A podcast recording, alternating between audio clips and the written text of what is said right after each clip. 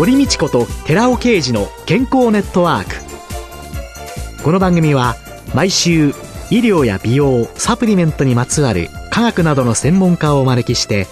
私たちの健康のために役に立つお話を伺う健康生活応援番組です。包摂体サプリメントと MGO マヌカハニーで健康な毎日をお届けする「コサナの提供」でお送りします。こんにちは堀道子です。今週のゲストはパーソナルトレーナーの松井香さんです。さあ、一週間になってしまったんですけど、今回。まあ、ダイエットだとか見せる体だとか伺ってきたんですけれども、高齢者の方にとっては、やっぱり筋肉って何もしないと、うんはい、あれ、ずんずん落ちていくんですよね。筋肉自体がその使われなくなっていくので。使わなくなっていくので、落ちていく。そうです、はい、それが高齢者の方の場合には顕著に見られるんですね。よくですね、高齢になると、バリアフリーノーマライゼーションっていうので、はいはい、家の中にデコボコなくしましょうっていうのをやるんですけれども、あれ足上げたつもりでも、上がらなくなるのが高齢者の特徴ですって当たり前のように言ってるんですけど、それを何とかするためには、まずはやはりあの、ももを上げる運動ですね。腸腰筋と大腿四頭筋と筋肉が一番こう関与しやすいので、ええ、そこに適した運動を無理なく入れる。前回お話ししたような机をももで持ち上げるような感じを、高齢者の方でしたら、それもやっていただいても構わないんですけど、ええ、もうちょっと負担のないような感じで、ただ椅子に座って、はい、足踏みをするような感じ。あ、これだけでも効果が出てくる。はい、松井さんは、WeFit。はい。健康管理ゲームソフト任天堂の、この監修もなさ？そうですね。自分がずっと考えてたその体の筋肉の左右差、前後左右差っていう、私自身がその腰痛を発症したことによって、発見というか、体の改善にはバランスというものは必要だと。そういうのをパーソナルトレーニングの中で提唱してきたんですが、はい、それをですね、大工大ではあの重心動揺計って言いまして、はい、体の前後左右を重心を動かすことを調べる体重計のような装置があるんです。研究のために。ええ。えー、それはどうやって使うかっていうと、体育大の場合には、例えば、バッティングって言ってあの野球の打つ動作にしてみると、はい。はい、テイクバックって言って、はい、体重を後ろに何パーセント乗せて、はい、どれぐらい力を溜め込んで、はい、前足のステップにどれぐらい重心を移動すれば、どれぐらいの強さでボールを強く打つことができるかみたいなのを、その重心動揺計を使って研究するわけです。で、あとはその、お医者さんではその重心動揺計を使って、えー、姿勢の良し悪しを、まあ、測ったりするんですね。医療機器みたいなのあるんですが、はい、それをまあ、大具大で経験してきた中で、これやっぱり自分の腰痛改善も左右差っていうのが分かったんで、それを一般のパーソナルトレーニングに落とし込もうと。はい、ただ、自分がその当時の収入では、そんな大それた医療機器は買えないので、そこで思いついたのが、アナログの針のついた体重計ありますよね。はい、よく皆さんがこう、はい、お風呂上がりとかに、はい、あの体重計を、アナログの体重計を二つ並べれば、少なくとも前後の体重差は分からずとも、左右の体重差はわかるんです。真ん中にきちんと重心があれば同じになります。はい。はい、人間の体の構成成分として、腰から上には、まあ内臓とか全部含めて、体重の70%ぐらいの比率で重さが上半身に集約されてるんです。で、腰から下のまあ下半身に関しては、はい、それぞれ体重の15%の比率で推移しているんですね。はい、ですから、上半身の重さプラス、はい、右と左の足の15%ずつを足した状態が、ご自身の体重になるわけです。はい、それを体重計2つ並べて考えたときに、はい、大体おおよそわかるのは、腰から上の体重の70%ですね。はい。と、それと、下半身の15、15が、はい。14と16%なのかとか。15、15になってるはずが、14で16になったり、はい、結果的にそれが、鎖骨の高さですよね。肩の肩方の位置が、どちらか左右が肩こりとかによって少し下がっているか上がっているか。例えば骨盤周りの筋肉の硬さによって骨盤の左と右の高さが違ってたりとか。そうするとバランス的に、まあ、上の70%も崩れるわけです。右の方が少し重いんであれば、はい。右の方に体重がかかっているということになりますから、ええ。その原因はどこにあるのかっていうのを探っていくわけです。パーソナルトレーニングのカウンセリングの中で。はい。じゃあこの辺が弱いので、そこを強化しましょうとか、はい。そういう考え方とかやり方をホームページで少し出していた時期がありまして、それをたまたま任天堂の方が見つけてくださって、はい。で、任天堂の方は WeFit っていうのを作るにあたって、ええ。任天堂の今取締役の方で、えー宮本茂専務という、はい。えースーパーマリオを作った、世に出した方なんですけど、テレビ番組で相撲の新弟子さんの検査はいはいはい。で、アナログの体重計を2つ並べて、お相撲さん重いですから、1つの体重計では針振り切っちゃうんで、体重計を2つ並べて体重を測ってたと。ではいこの体重計2つ並べたの、それを2つ並べたやつをくっつけたようなやつをゲーム機として出せば面白いんじゃないかと、任天堂の宮本茂専務はひらめいたらしいんですよね。WeFit のプロジェクトチームを作って、ただゲームクリエイターの方々は、それをじゃあどういうふうに運動に落とし込むかっていうのがちょっとわからないんで、そういった考え方でやっているトレーナーなり、お医者さんなり、コメディカルの人がいないかって調べたらしいんですけど、理論的にはそういうことは知っていても、実際に運動としてアドバイスしてる人が見つからなかったらしいんですよね。そこにたまたま自分のホームページを見つけていただいて、まさに自分は体重計2つ並べて、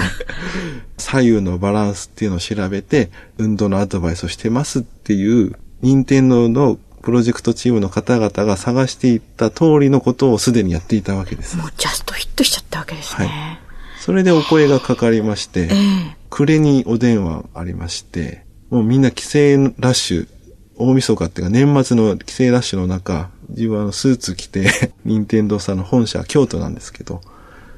でそこにお話をまあ伺いに行って、で、私の考え方も話して、で、そこで、じゃあ監修ということで、みたいな感じで、で、やらさせていただくことになったのが始まりです。ダイエットゲームソフトではなくて、えー本当に体を改善しよう。運動始めようかな、でもちょっと怖いなっていう方を対象にした運動メニューにしてあるので、スポーツクラブでバリバリトレーニングして、ガンガン痩せようみたいな感じのソフトではないんですね。これじゃ効かないよっていう方が、本当にまあいろんなところで言われてるんですけど、そこを対象にしてないので、もともと。はい。実は息子の部屋にあるんです。あ、そうですか。はい。やっぱり知るってことは本当大切ですね。そうですね理解して使わないと。もう本当あのの、その当時のそのプロジェクトチームの方々のコンセプトっていうのが家族みんなで健康を考えるソフトにしたいと。ダイエットのゲームソフトにはしたくないと。はい。で私もダイエットのゲームソフトを作るんだったら断ってたかもしれないです。逆に。考え方が一致していって、で、本当にあの、表面しか見ていない評論家の人たちっていうのは、本当にあの、まあ、悔しい思いもしてるんですけれど、私自身は家族みんなの健康を考える。うん。例えば子供でしたら、神経筋を発達させなければ、運動神経がやっぱり疎いっていう子が、一時期文部科学省で発表されたことがありまして、そうですよ。転んだ時ね、手つかないでね、い、きなり顔をね、そうですね怪我しちゃうっていうんで、はぁってはい普通転んだらあなた手つくでしょ、はいって思うんですけれども、そそんな子続出ですよ。ゲームのやりすぎでみたいなことも一時期言われてたんで、じゃあゲームで運動神経を良くすればいいじゃないかっていう考え方があって、そのためにはこの神経系を発達させるようなプログラムを入れてみたりとか、ウィヒットの中に。だから、本人は遊んでるつもりでも、本来はエビデンスで考えると神経筋を発達させる運動プログラムになってるんです。あとはその肺寄せ筋縮っておじいちゃんおばあちゃんでしたら、階段の上りがきついとか、あとは足上げ運動って先ほどありましたけど、はいそういうものを無理なくさせるために、フルスクワットってお尻を下までつけるようなスクワットじゃなくて、はい膝をちょっとだけ屈伸させるようなスクワットのことをクォータースクワットって言うんですよ。はい。クォータースクワットを楽しみながら、みんな家族がいる前で安全にさせるために、スキージャンプみたいな格好で、そうすると、投射性筋収縮つって、いわゆる筋肉の長さは変わらないんですけど、ええ力が入っている状態。ですから、重い、まあ、動かない壁を力一歩押していると、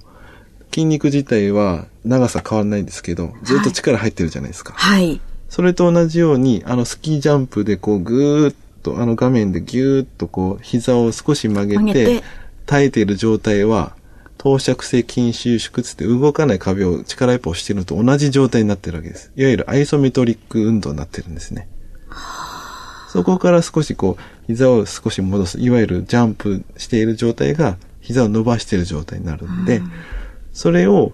おじいちゃんおばあちゃんが家族みんなで安全に屈伸運動をみんなが見守っているわけです。だけどそれは画面で見てるとあたかもスキージャンプをしているだけというかゲームをしているだけだけど皆さんは気づかないうちにおじいちゃんおばあちゃんを安全な状態でえー肺陽性筋萎縮のトレーニングをさせているっていうことなんですね。介護予防運動をしていること。もう一つずつにはい、どういうことをしてるんだっていうのを、はいきちんとわかると、はい。理解できると、単なるゲームじゃなくなり、はい。いや、それを本当にこれからはい高齢者、独居老人、あるいは高齢者だけのご家族、で、医療もベッド数どんどん減らしていってどうしようもない状況になる。そうするともう高齢者専用賃貸だとか、高専賃だとか、もう老人ホームだとかっていうところで過ごさざるを得なくなってくる。とそういうところで、ここがね、とかって、理論とゲームが一緒にあると、施設の人がみんな話してくださったら、すっごい楽しいでしょうね。そうですね。プラシーボ効果っていうんですかね。はい。この他にあの、松井さんは老人保健施設であったりとかですね、あるいはですね、前立腺肥大症の対策のそうですね。あの、これはですね、あの、市民公開講座での講演の依頼だったんですが、ええその時に講演を主催された方が女性のお医者様やはりその、術後の改善であったりとか、はいあとはまあ術前の生活習慣というのも少なからず、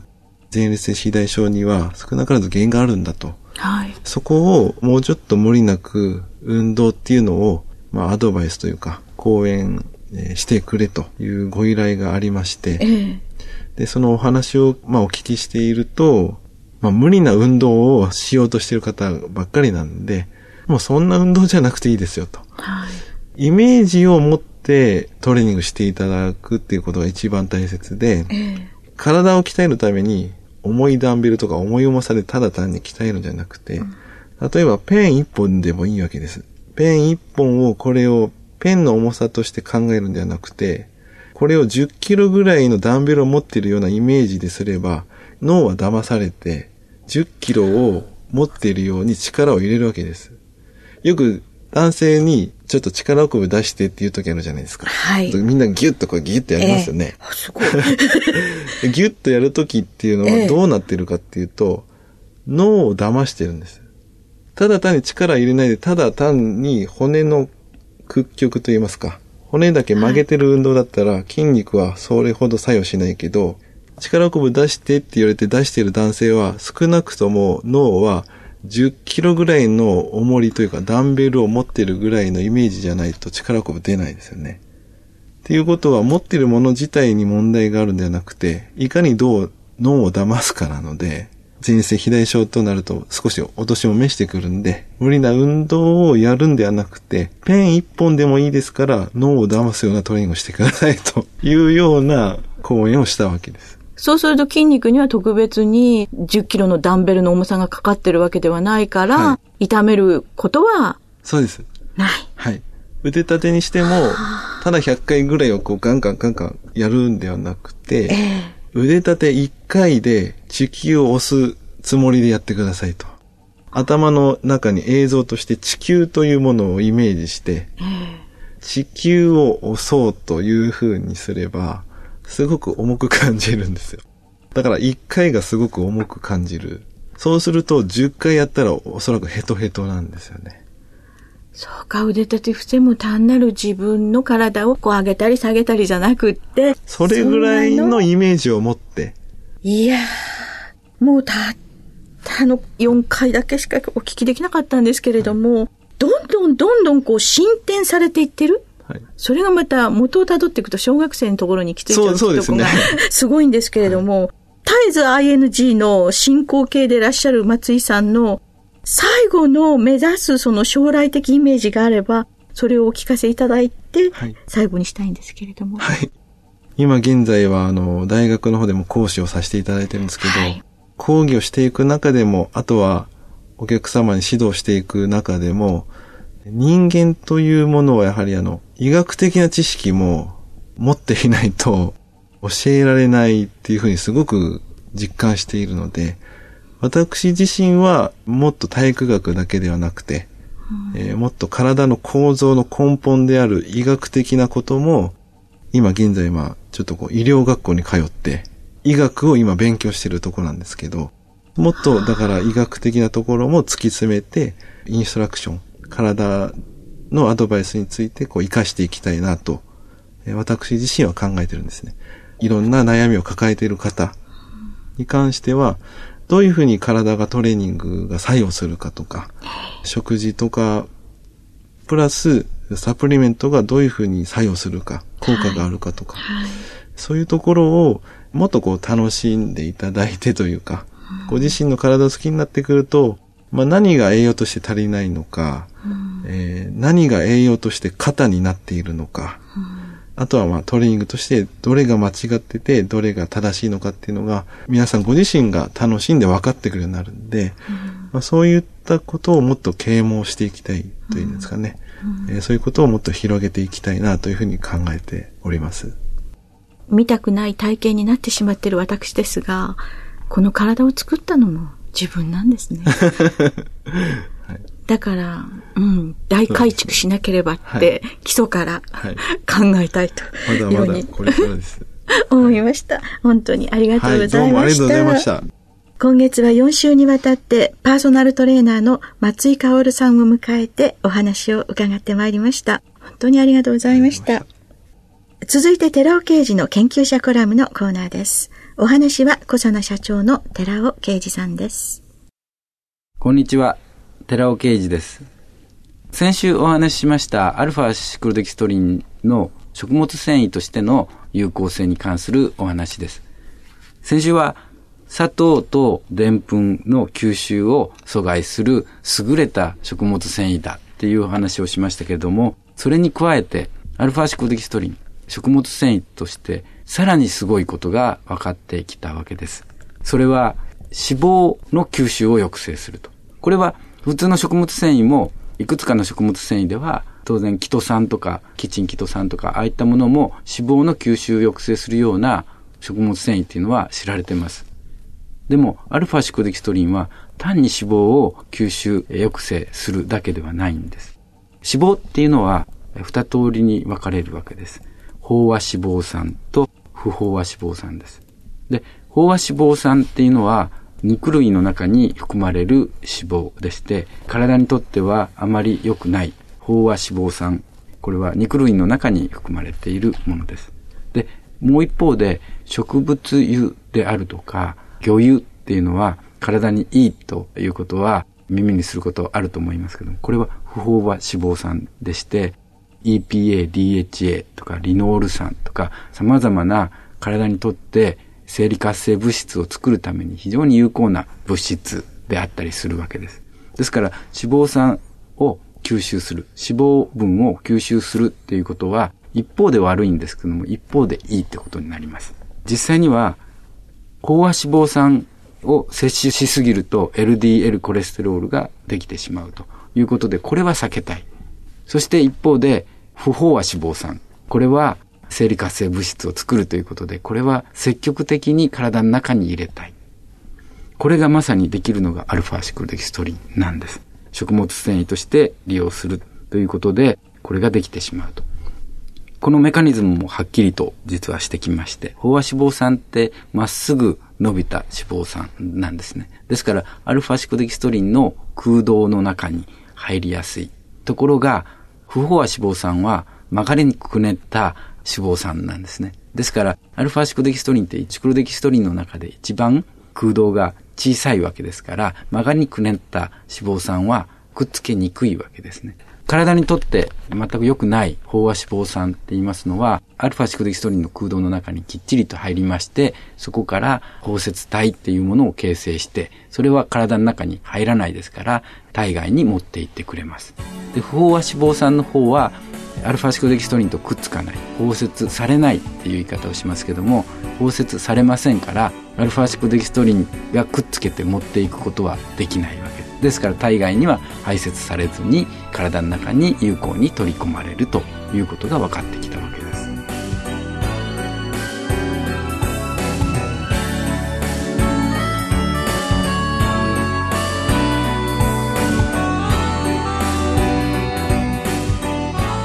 ここでコサナから番組お聞きの皆様へプレゼントのお知らせです。1日あたりの摂取量に制限のない新しい食物繊維環状オリゴ糖を爽やかなヨーグルト味と歯に優しいキシリトールで食べやすくしたダイエットサプリ。コサナのピュアファイバーチュアブルダイエットを番組お聞きの10名様にプレゼントします。ご希望の方は番組サイトの応募フォームからお申し込みください。当選者は6月4日の放送終了後に番組サイト上で発表します。コサナのピュアファイバーチュアブルダイエットプレゼントのお知らせでした。堀道子と寺尾啓二の健康ネットワーク。この番組は包摂体サプリメントと MGO マヌカハニーで健康な毎日をお届けする「コサナの提供」でお送りしました。